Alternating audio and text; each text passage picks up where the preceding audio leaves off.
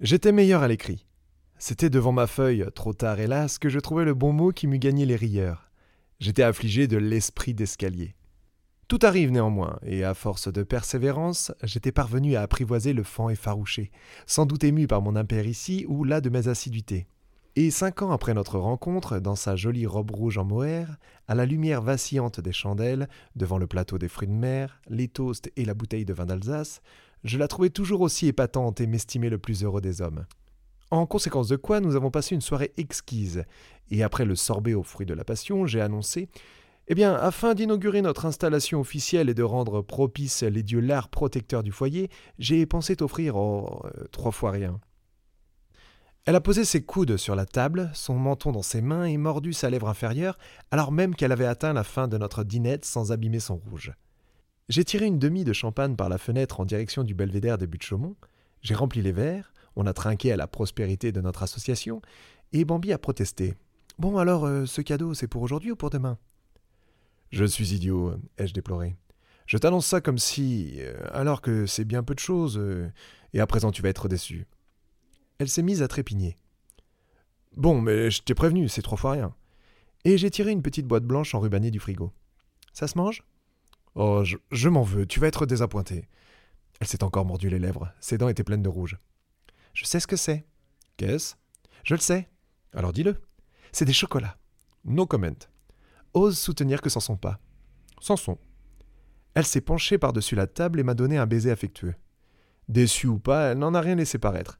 Elle a tiré la faveur autour du carton, l'a ouvert, puis a papillonné des doigts au-dessus avant de s'en choisir un à la ganache, qu'elle a sectionné d'un coup d'incisive, tandis qu'elle comparait déjà les autres, blancs, noirs, amers, truffés, fourrés, pralinés.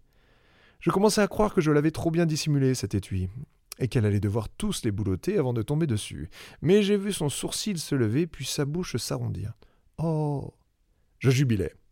Cependant, à considérer mon programme des dernières 24 heures, on admettra que je n'économisais pas mes efforts et que je méritais bien quelques satisfactions.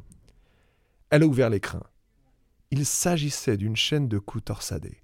11 grammes d'or fin, 18 carats. Elle s'est levée. Oh, Félix, tu es fou J'ai adopté un air modeste. C'est pas du plaqué, ai-je quand même précisé pour lever toute ambiguïté. Elle s'est plantée devant le miroir, s'est mis la chaîne autour du cou, et j'ai pu lire sur son beau visage l'expression de ses sentiments éméchés, avec moult fossettes au menton, prélude à un sanglot. Je suis venu derrière elle, j'ai noué mes bras autour de sa taille et je lui posai un baiser dans le cou. Elle s'est laissée aller contre moi, les yeux fermés, d'où sourdaient deux larmes prises dans les cils, que j'ai mises au compte du champagne. Et j'étais tranquille comme Baptiste quand j'ai demandé que t'arrive-t-il, ma belle? Elle ne te plaît pas, cette chaîne? C'est pas ça que tu voulais Oh, Félix, tu le sais bien ce que je voudrais. Et là, j'ai senti un signal se déclencher dans ma tête. À l'instar de l'explorateur se rasant devant son morceau de miroir sur l'emballage du gel bronzant, j'ai senti que la plus grande vigilance s'imposait car le danger était partout.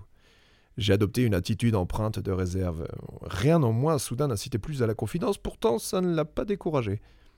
Voilà cinq ans que nous nous connaissons, Félix, et quatre que nous sommes ensemble, et je viens d'avoir vingt-huit ans. L'échange prenait un tour qui ne me plaisait guère.